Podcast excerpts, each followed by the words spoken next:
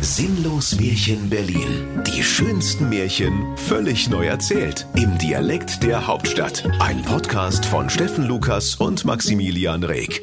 Heute Frau Molle.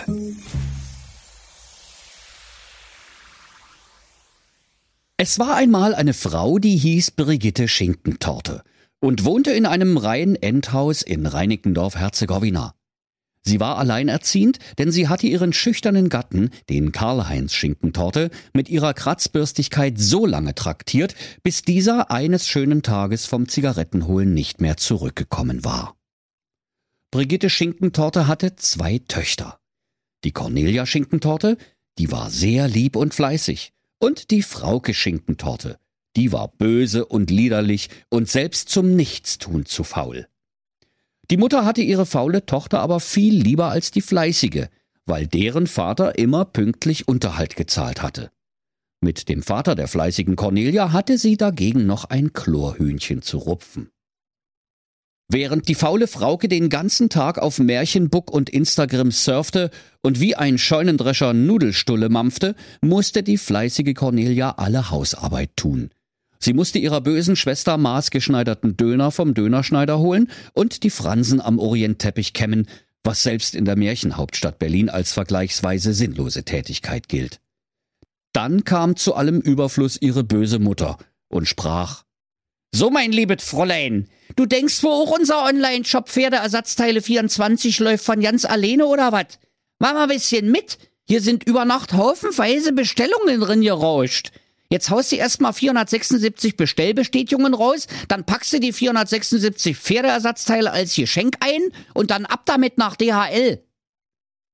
Die arme Cornelia Schinkentorte setzte sich in den Garten neben den Goldfischteich und begann mit beiden Daumen Bestellbestätigungen zu tippen. Doch schon bald wurden ihre zarten Daumengelenke von Gicht, Gelenkkapselentzündung und rheumatischer Arthritis befallen und das Handy entglitt ihren Händen – und plumpste in den Goldfischteich. Sie bat die Fischlein im Wasser, ihr doch das Handy wiederzugeben, doch die bösen Fischlein zeigten ihr nur die Stinkeflosse und machten mit Cornelias Handy Selfies von sich und den Fröschen. Da weinte die fleißige Cornelia wie ein tröpfelnder Kieslaster, lief zu ihrer Mutter und erzählte ihr alles. Doch die Brigitte Schinkentorte war so unbarmherzig, dass sie sprach wenn du blöde genug bist, dein Handy in den Goldfischteich zu schmeißen, dann kannst du auch selber wieder rausfischen. Da ging das Mädchen zu dem Teich zurück, und in seiner Herzensangst machte es einen Körper in den Goldfischteich hinein, um das Handy zu holen. Die Cornelia Schinkentorte tauchte tiefer und tiefer, entdeckte allerlei Unrat, wie eine muschelbewachsene Autokarosserie und eine unsachgemäß entsorgte Kühlgefrierkombination und sie fand unter einem großen Seerosenblatt das verschollene U-Boot U-54. Dann kam sie am Wrack der Titanic vorbei, winkte Leonardo DiCaprio zu, dessen Skelett immer noch am Bug an der Reling stand, und verlor schließlich die Besinnung.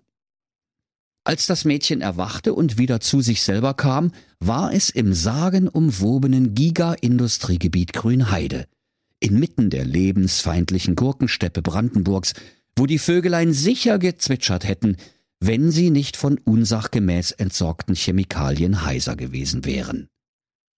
In Grünheide irrte die fleißige Cornelia Schinkentorte umher und kam schließlich an eine Pizzabude, aus der man den Pizzabäcker Luigi weithin jammern hören konnte.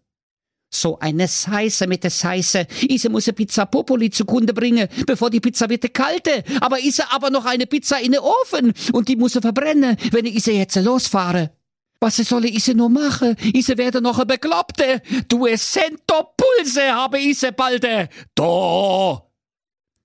Das hörte die fleißige Cornelia. Weißt du was? Bringe du nur unbesorgt deine Pizza Populi ins sozial benachteiligte Wohngebiet am Rande der Märchenhauptstadt. Ich will so lange die Pizza Quattro Komposthaufen aus dem Ofen rausholen, bevor sie noch verbrennt.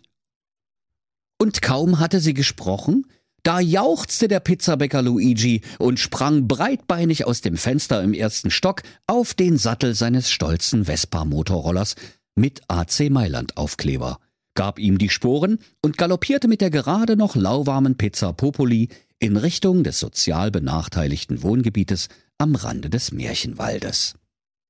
Das Mädchen tat indessen alles, wie es versprochen hatte, holte die Pizza Quattro Komposthaufen aus dem Ofen und ging weiter ihres Weges, um ihr Handy zu finden. Verzweifelt rief sie, so dass es durch die unendlichen Gurkenplantagen Brandenburgs schallte. Handy! Handy! Wo bist du? Handy! Komm her! Da kam sie an ein Spargelfeld. Und die Spargel sprachen. Sag mal, du hast von Ei am Kopf, du Klapskopf von Märchenerzähler? Wir sind Spargel. Wir können überhaupt nicht sprechen. Neben dem Feld saß aber der vom Genuss großer Mengen Berliner Bockbier beleibte Bauer Bernd Bause und heulte wie eine Köpenicker Werkssirene bei einem Chemieunfall. Oh weh, schluchzte er. Was mach ich nur ohne den treuen Milosch, den Pavel und den Piotr, meine hochqualifizierten Spargelingenieure? Die hatten eine Autopanne in Nordpolen.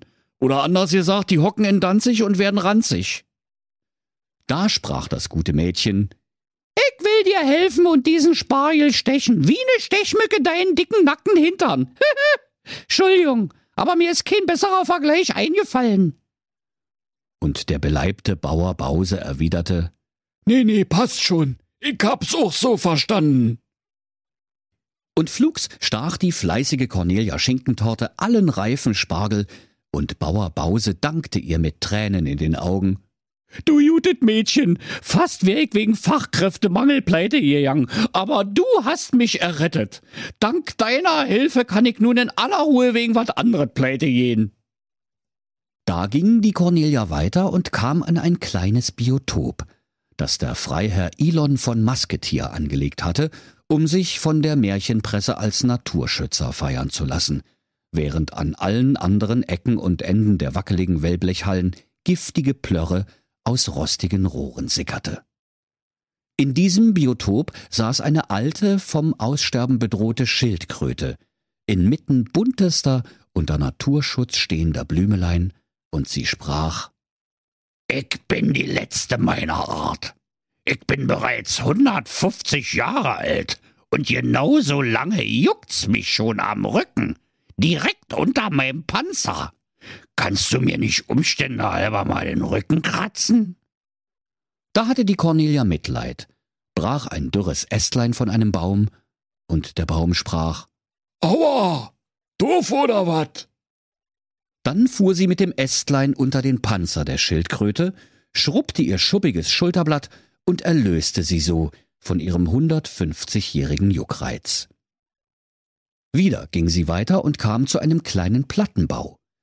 Daraus guckte eine alte Frau. Weil sie aber so große Lockenwickler hatte und nach Buletten roch, da wurde der Cornelia Angst, und sie wollte fortlaufen. Die alte Frau aber rief ihr nach Jetzt hau doch nicht gleich ab, du bescheuerte Jöre. Ich hab aus Versehen so viel Eierlikör gezwitschert. Ich bin voll wie der Mufti von Moskau am Stalin-Geburtstag. Wenn ich mein Bett selber aufschüttel, falle ich immer aus dem Fenster. Und mein Schlafzimmer ist im dritten Stock. Ich brauche manchmal zwei Tage, bis ich wieder oben bin. Und übrigens, ich bin die Frau Molle. Und wenn du meine Betten aufschüttelst, sodass die Federn fliehen, dann schneidet in Tropical Islands. Da staunte das Mädchen und fragte, Dann schneidet in Tropical Islands? Echt jetzt? Da verdrehte die Frau Molle genervt die Augen und sprach nach einer peinlichen Pause Ach, halt doch einfach die Schnauze. Mein Märchenwald, meine Regeln. Und außerdem, niemand mag Klugscheißer. Und weil die Alte ihr so gut zusprach, so fasste sich die Cornelia ein Herz und begab sich in ihren Dienst. Und die Frau Molle sagte, also folgendes.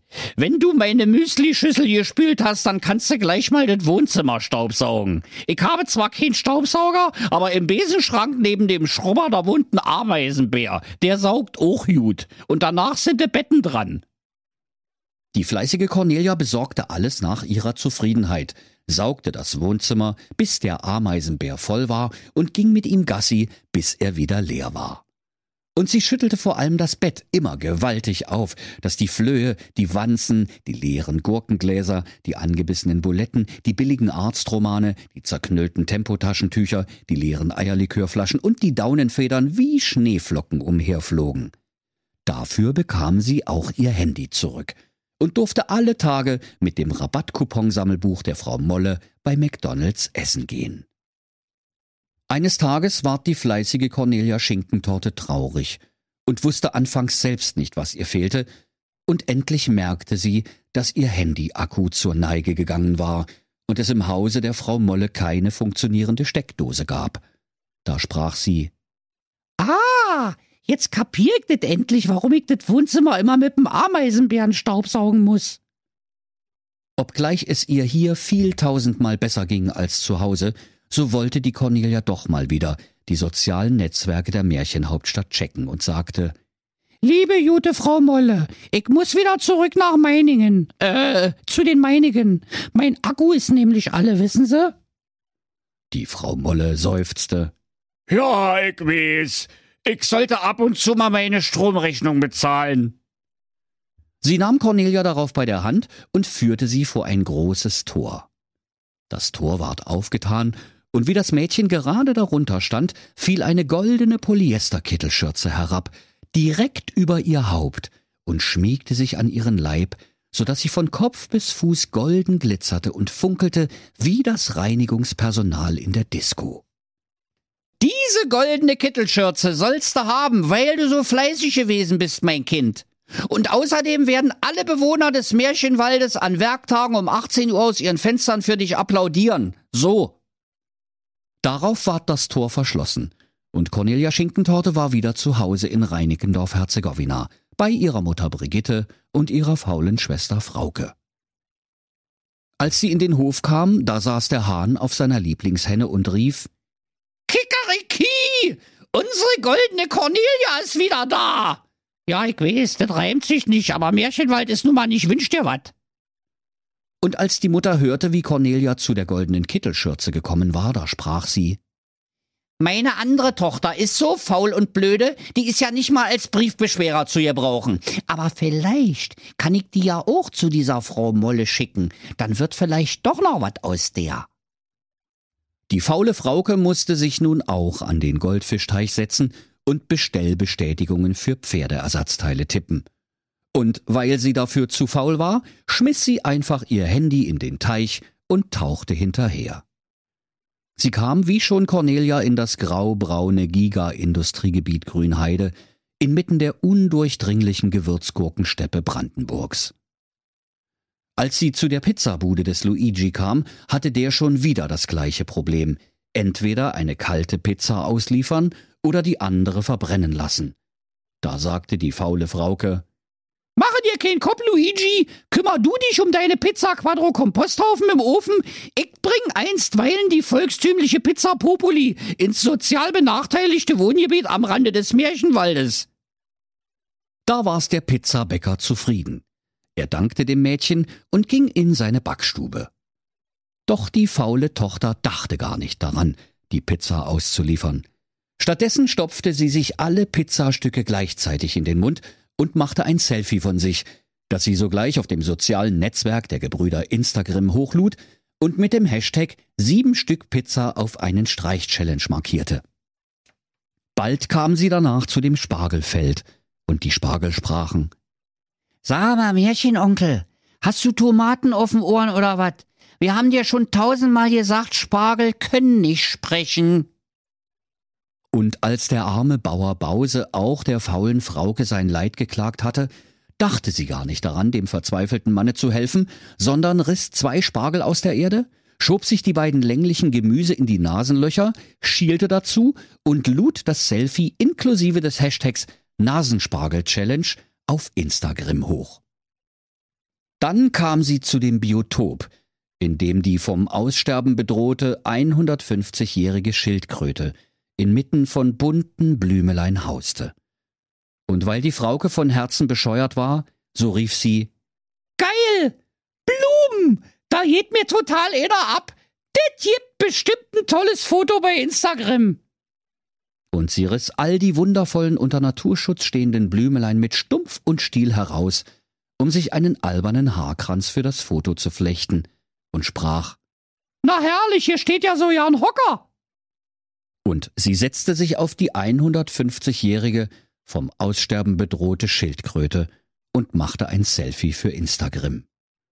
Bevor sie ging, schrieb sie noch schnell mit dickem Glitzeredding I love Robbie Williams auf den Panzer der unter ihrem Körpergewicht nunmehr tatsächlich ausgestorbenen Schildkröte. Als sie am Plattenbau der Frau Molle ankam, trat sie gleich in ihren Dienst. Am ersten Tage gab sie sich noch Mühe, war fleißig, brachte 14 Beutel voll Eierlikörflaschen zum Alteierlikörflaschencontainer, denn sie dachte an die goldene Kittelschürze, die die Alte ihr bestimmt schenken würde. Am zweiten Tag aber wurde sie schon faul, wie ein lang verschmähter Endiviensalat im Gemüsefach. Sie schüttelte auch der Frau Molle das Bett nicht, dass die Federn aufflogen, weshalb es den ganzen Sommer über im Tropical Island nicht schneite. Das ward die Frau Molle bald müde, und sie sprach Ich weiß ja nicht, wie ich ohne dich zurechtkommen soll, aber ich will's mal versuchen. Hau ab, du bist gefeuert. Die faule Frauke war das wohl zufrieden und meinte, nun würde die Alte endlich mit der goldenen Kittelschürze um die Ecke kommen.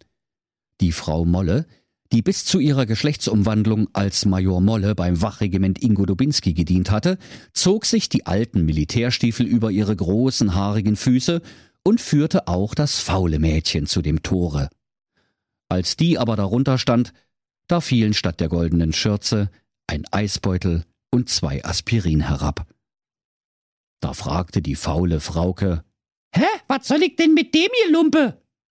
Und die Frau Molle sprach, Ja, warte doch mal ab, du kriegst doch noch was. Dein Arbeitszeugnis. Und damit dit der Wind nicht wegweht, habe ich dit für dich in eine schöne polierte Steinplatte gemeißelt.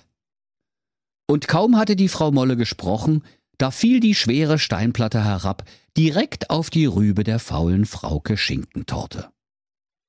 Danke für nischt, sagte die Frau Molle, verabreichte ihr einen gestiefelten Tritt in den Hintern und schmiss das Tor krachend zu. Und die faule Frauke sprach, Aua! Na so ne blöde Kuh! Na bloß gut, dass ich einen Eisbeutel und zwei Aspirin habe. Und sie pfiff sich die zwei Aspirin ein und kühlte sich das Ei an ihrem Kopf.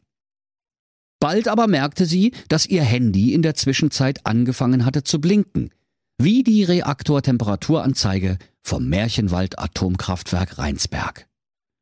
Und als die Frauke ihren Account bei den Gebrüdern Instagram öffnete, da sah sie, dass ihre Postings aus Grünheide viral gegangen waren und sie massenhaft Likes bekommen hatte und nun in der gesamten Märchenhauptstadt Berlin weltberühmt war. Von nun an bekam sie alles gratis und von den Gebrüdern Instagram eine Villa am See, so viel Gold, wie sie nur essen konnte, und einen Werbevertrag für Pferdeersatzteile und Kosmetikartikel. Und sie sprach, Na super! Jetzt muss ich mir nur noch irgendwelchen Mist auf die Rübe schmieren und dann rennen meine Follower wie die Zombies in die Drogerie, um sich den gleichen Mist auf die Rübe zu schmieren. Klasse! Dit lässt sich aushalten. Dann kam die faule Frauke heim und der Hahn auf seiner Lieblingshenne, als er sie sah, stöhnte. Kikeriki! Unsere faule Frauke ist wieder da! Ja doch, wie oft denn nun noch? Ich kann keine Reime. Und so wurde die faule Frauke Schinkentorte als Influencerin reich bis an ihr Lebensende. Und die fleißige Cornelia musste in ihrer goldenen Kittelschürze schuften, bis sie krumm und bucklig ward und kam doch nie auf einen grünen Zweig. Und als die Bewohner der Märchenhauptstadt Berlin hörten, wie das Märchen ausgegangen war, da murrten sie. Und sie zogen mit Mistgabeln und Fackeln zum Stadtschloss des Königs, um ihrem Unmut über den Triumph des Schlechten Luft zu machen. Da erschien der weise König Lothar Schuster der Erstbeste in seinem prächtigen Gewand auf der höchsten Zinne seiner Burg und sprach durch sein goldenes Megafon zur Demo Mensch, da kann ich doch jetzt auch nicht machen, Leute. Außerdem, man ist doch immer selber. Wer hat denn die Alte geliked? Das wart doch ihr. Also jammert hier nicht rum. Und du da unten mit deiner Pechfackel, Geh nicht so dicht an meinen Buchsbaum, du Fatzke! Dann ging der weise König Lothar der Erstbeste wieder in seinen Thronsaal, um auf seiner diamantbesetzten Playstation eine weitere Runde Fortnite zu zocken. Und die Menge vor dem Schlosse zuckte mit den Schultern und verlief sich wieder. Nur der harte Kern blieb noch beisammen und ging die sieben schwer erziehbaren Zwerge vermöbeln, wie immer, wenn in der Märchenhauptstadt Berlin kein unmittelbar Schuldiger zu ermitteln war. Aber abends, im tiefsten, finstersten, berlinerischsten Märchenwalde, wo Fuchs und Hase sich einen alten Latsch hinterher schmeißen, da las der große, graue Wolf in seiner schummrigen, warmen Wolfshöhle seinen sieben Kindern die Geschichte vor. Da könnt ihr euch vorstellen, ihr lieben Kinder, wie die sieben kleinen bösen Wölflein gelacht haben, und sie hielten sich ihre struppigen grauen Bäuchlein und riefen einmal, Papi, dit is so schön, wenn dit Böse auch mal. Und wenn sie nicht gestorben sind, dann lachen sie noch heute. Das war ein sinnlos Märchen. Der Podcast, in dem Steffen Lukas die schönsten Märchen völlig neu erzählt. Im Dialekt der Hauptstadt. Alle Folgen hören Sie in unserer App und überall, wo es Podcasts gibt. Sinnlos Märchen Berlin. Erzähler Steffen Lukas. Autoren Maximilian Reg und Steffen Lukas. Eine Produktion von Regiocast, deutsches Radiounternehmen.